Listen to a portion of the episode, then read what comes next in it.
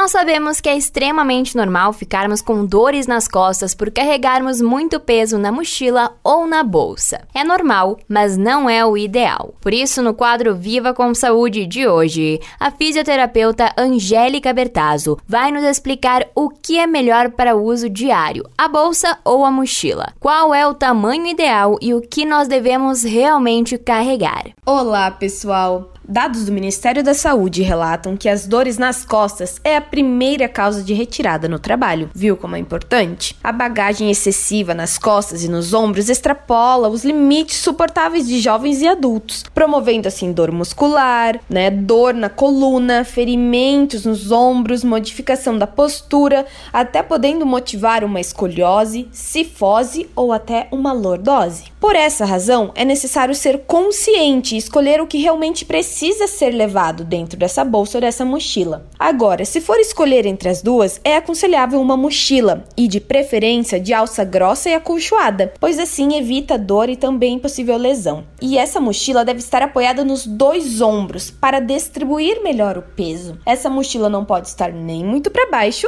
nem muito para cima, porque assim também pode comprometer a postura. E ela precisa ser carregada de forma adequada e ficar encostada nas costas inteira a bolsa ela é prejudicial à saúde. Então precisamos evitar as bolsas grandes, pois colocamos tudo dentro até ela ficar cheia. O modelo melhor é o transversal, pois concentra mais no quadril, dando maior apoio à coluna.